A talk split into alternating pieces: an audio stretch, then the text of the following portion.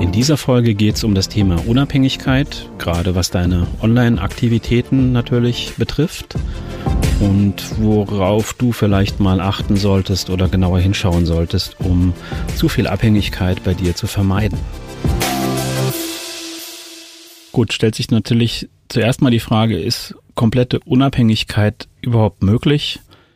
Ähm, nein, ich, weder online noch offline kannst du wirklich komplett unabhängig sein. Das kriegt man einfach nicht hin. Das liegt in der Natur der Dinge, dass das nicht geht. Nur man muss halt gucken, Alternativen schaffen, falls eine Abhängigkeit zum Problem wird, dass man weiß, wo man ja eine Alternative findet oder dass man überhaupt ähm, dann nicht in ein Loch fällt, wenn irgendeine Möglichkeit des Marketings oder des Verkaufens oder was auch immer online halt wegfällt. Ja, dass du halt dann einfach schon eine Idee hast, wo kann es hingehen, was kann ich alternativ schaffen, um möglichst schnell eine Lösung zu finden. Wie komme ich auf das Thema?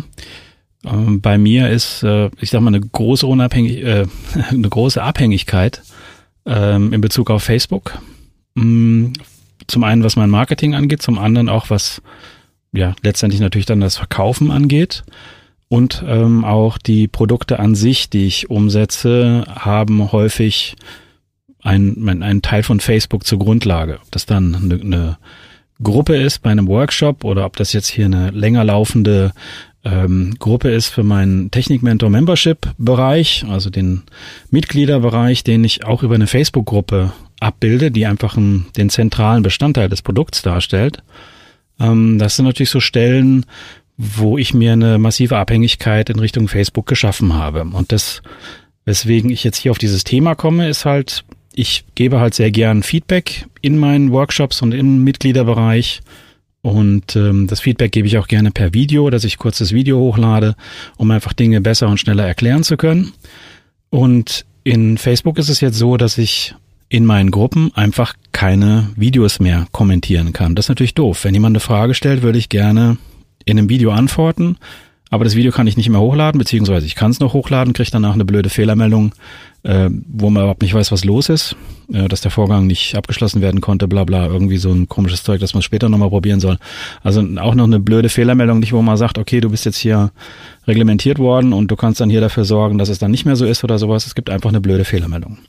Und das äh, nervt so ein ganz kleines bisschen, weil das natürlich ein wichtiger Teil meines Produkts ist. Ich habe im Moment den Workaround, dass ich sage, okay, ähm, das Ganze lade ich dann bei Google Drive hoch und habe dann dort mein, ähm, mein Video, was man sich dann anschauen kann. Aber ja, auch das ist halt so eine Sache. Ähm, ich hätte es halt gerne in der Gruppe direkt drin und eben nicht bei Google Drive, wo man dann noch ein paar Mal klicken muss, bis man das Video sieht. Zum anderen basiert dann natürlich so ein Produkt wie äh, der jetzt seit Januar laufende Mitgliederbereich eben mit einer Facebook-Gruppe sehr stark auf meine Reichweite dann auch in Facebook. Das heißt, wenn ich in der Gruppe etwas poste mit den Mitgliedern, für die Mitglieder, dann äh, wird es natürlich früher oder später so sein, wenn die Gruppe weiter wächst, dass ähm, ich nicht mehr jeden in der Gruppe erreiche mit diesem Post, den ich dann da reinsetze. Ähm, auch das ist dann in der Macht von Mark Zuckerberg und das ist natürlich dann auf Dauer auch nicht so geil. Also früher oder später wird es dann wahrscheinlich eine Alternative geben müssen, die ich mir jetzt schon mehrere, mehrere Alternativen auch schon angeschaut habe. Ähm, und da muss es dann halt früher oder später eine eigene Lösung sein. Sprich, da bin ich dann einigermaßen unabhängig, wobei ich dann natürlich wieder abhängig bin von dieser anderen Technik, die ich dann einsetze, auch wenn die vielleicht auf einem eigenen Server oder sowas läuft. So viel zum Grund, warum ich jetzt diese Folge mit diesem Thema mache, weil ich bin mir halt auch sicher, dass es bei dir nicht anders ist, dass du viele Abhängigkeiten schaffst ähm, die nicht alle ausbleiben, aber so ein paar Sachen, wo man gucken kann, okay, kann man vielleicht durch eigenes Wissen oder durch ein anderes Produkt ein bisschen weniger Abhängigkeit schaffen. Ich spreche jetzt hier grundsätzlich von zwei Abhängigkeiten und oder Unabhängigkeiten. Zum einen, was dein Marketing online angeht, also deine, das Nutzen von Plattformen wie jetzt eben Facebook oder eben auch das Verkaufen, also das Nutzen von Bezahldienstleistern oder das Anbieten von Produkten, was ja dann Ziel des Marketings sein sollte, meistens zumindest. Worauf ich jetzt nicht eingehe, ist Ort- und Zeitunabhängigkeit. Da habe ich ja in vergangenen Folgen schon mal drüber gesprochen. Jetzt stellt sich natürlich die Frage, okay, von solchen Dingen wie Facebook und so weiter kann man abhängig sein. Wo kannst du möglichst unabhängig sein? Mit welchen Marketing-Tools kannst du möglichst große Unabhängigkeit schaffen? Standardantwort dabei Blog und E-Mail, E-Mail-Liste. Das sind die zwei Sachen, womit du deine Zielgruppe eigentlich direkt erreichen kannst, ohne dass dir noch irgendwo irgendjemand einen Filter aufsetzt. Klar kann man jetzt argumentieren, okay, dass jemand zu meiner Webseite kommt, muss der erstmal über Google mich vielleicht finden. Das ist natürlich schon so ein Ding. Also da kommt dann wieder Suchmaschinenoptimierung und sowas rein, dass die Seite halt möglichst gut indiziert wird und dass man zu deinem Thema, dass du zu deinem Thema halt auch gut gefunden wirst. Aber jeder kann im Prinzip deine Seite aufrufen und ähm, ja, wenn er die Adresse weiß, ist deine Seite zu sehen. Genauso ist es bei E-Mails.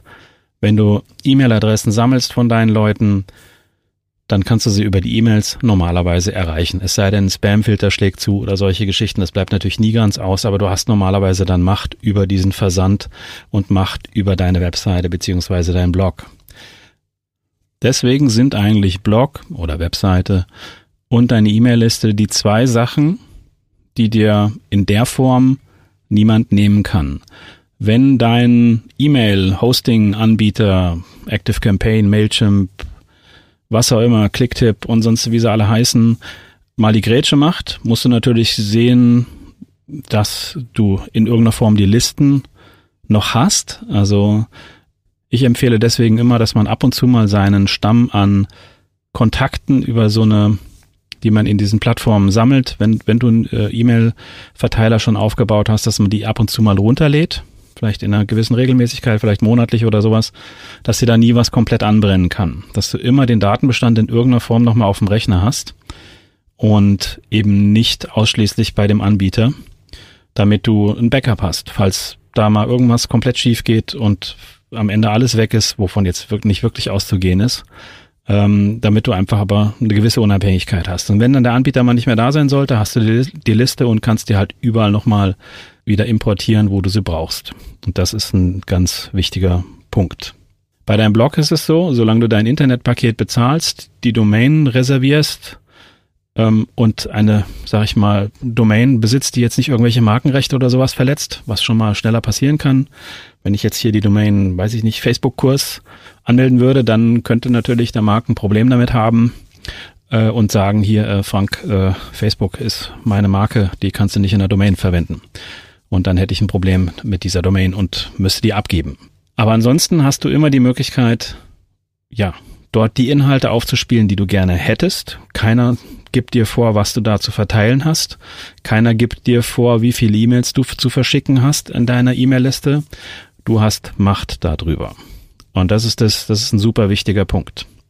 Natürlich sind so Sachen wie, klar, ich, die Webseite muss gefunden werden.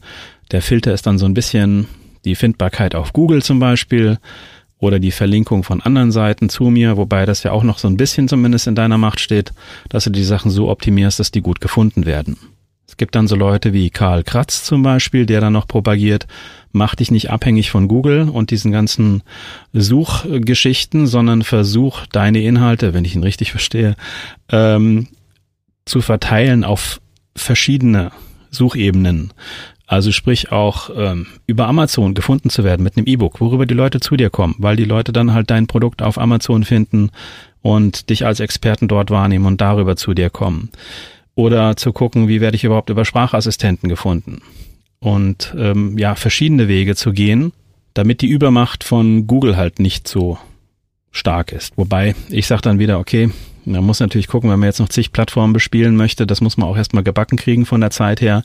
Natürlich pickt man sich dann erstmal die Sachen raus, wo die meisten suchen. Das ist nun mal Google, das sind, äh, das ist die YouTube-Suche, äh, wenn es dann um Videos geht oder Videothemen. Und da kannst du erstmal nicht so viel dran rütteln, finde ich. Aber es wird natürlich interessanter, da auch in die Breite zu gehen und, und andere Dinge zu bespielen, dass die Leute halt andere Wege auch zu dir finden. Okay, was schafft noch Unabhängigkeit bei dir?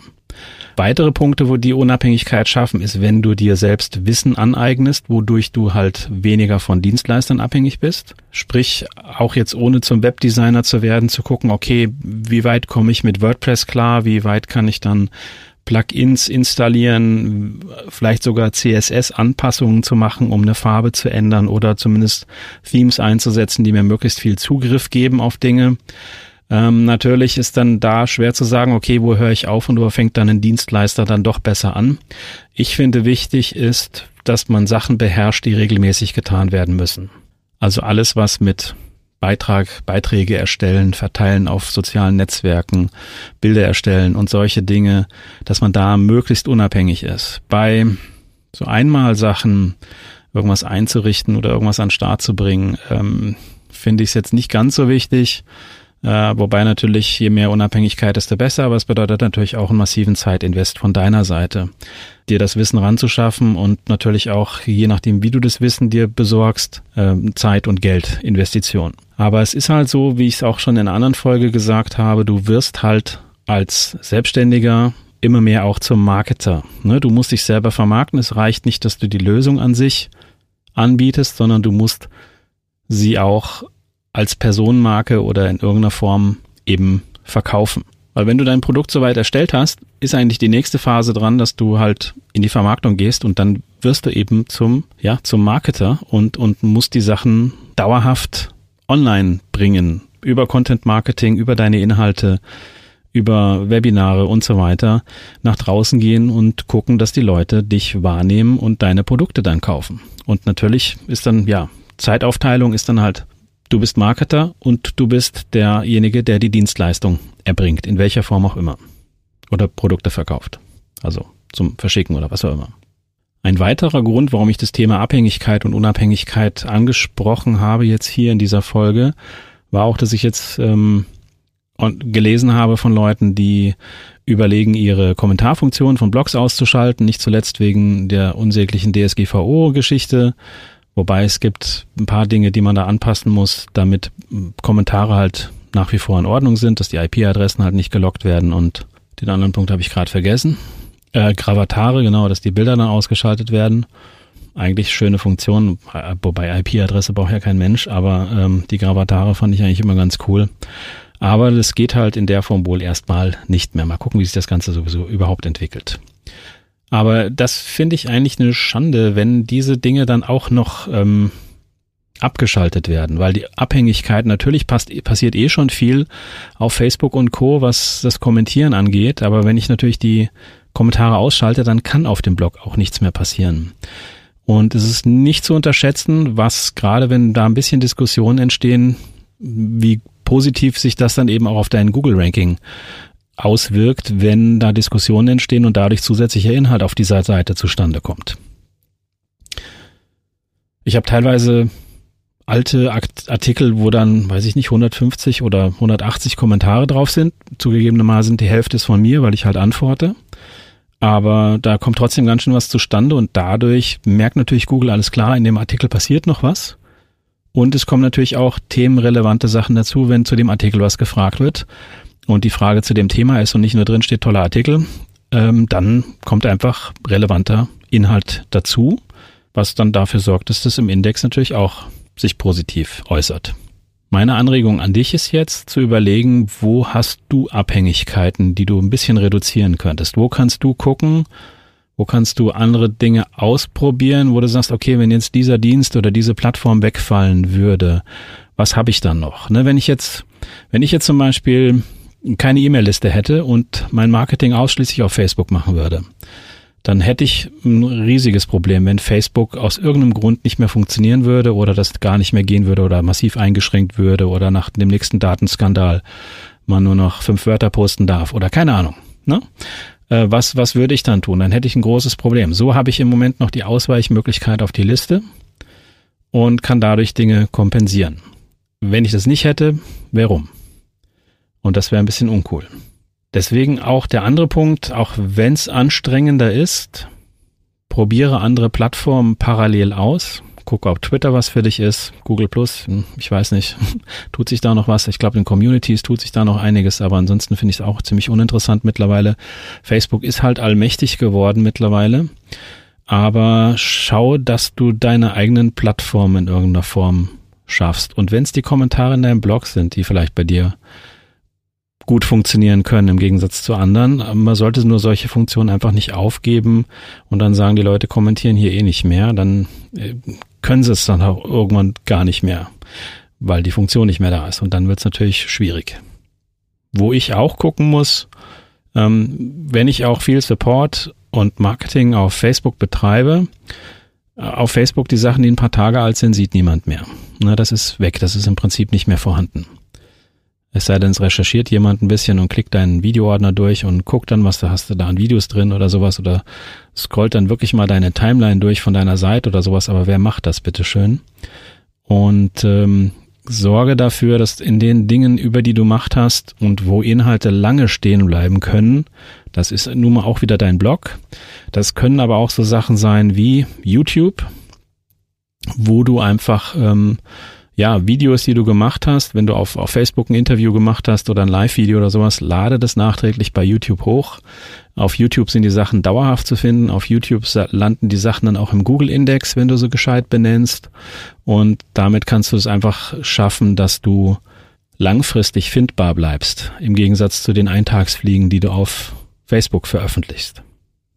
Um dir selber eine gewisse Unabhängigkeit zu schaffen, schau halt auch, dass du ja, gerade zum Beispiel in Facebook-Gruppen Fragen stellst, um dich schlau zu machen, ähm, ob du vielleicht ja den ein oder anderen Kurs mitmachen kannst, um bestimmte Themen ähm, besser zu beherrschen. Ist natürlich dann immer nicht leicht, das auszuwählen, was, was du machst oder dir in irgendeiner Form einen regelmäßigen Support einkaufst oder so, um einfach ähm, unabhängiger zu werden und selber Dinge steuern zu können in gewissem Umfang.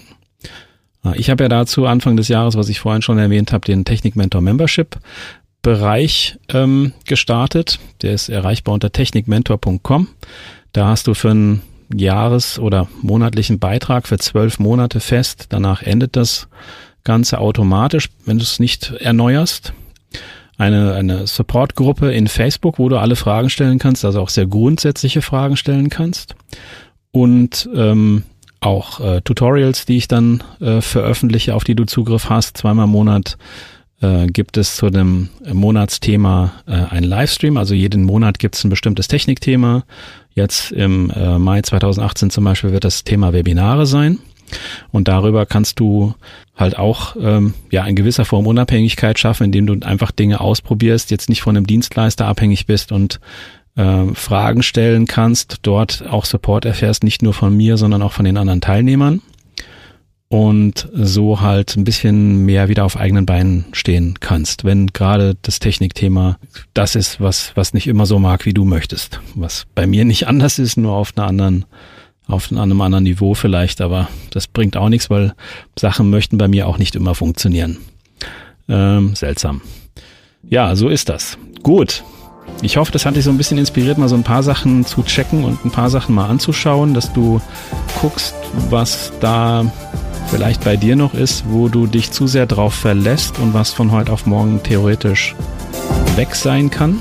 Man merkt es ja immer erst, wenn es zu spät ist. Also so Sachen zu gucken, kannst du irgendwo ein Backup machen von, von Dingen, wo du nicht weißt, wie geht's da weiter. Ähm, bist du von bestimmten Plattformen zu sehr abhängig? Wie kannst du das ein bisschen kompensieren dadurch, dass du andere Dinge tust? Und wie schaffst du Verteiler, die möglichst in deiner Macht stehen und nicht in der Macht von einem Mark Zuckerberg? Gut, ich hoffe, das hilft dir und ich würde mich freuen, wenn du beim nächsten Mal wieder dabei bist. Bis dann, ciao. Und eine Sache noch kurz. Wenn dich der Mitgliederbereich, den ich gestartet habe, interessiert und du eine wertschätzende Community um dich haben willst und immer jemanden haben möchtest, dem du Fragen stellen kannst und auch Technik-Input bekommst, dann schau doch mal unter technikmentor.com. Ich würde mich freuen, vielleicht passt das für dich.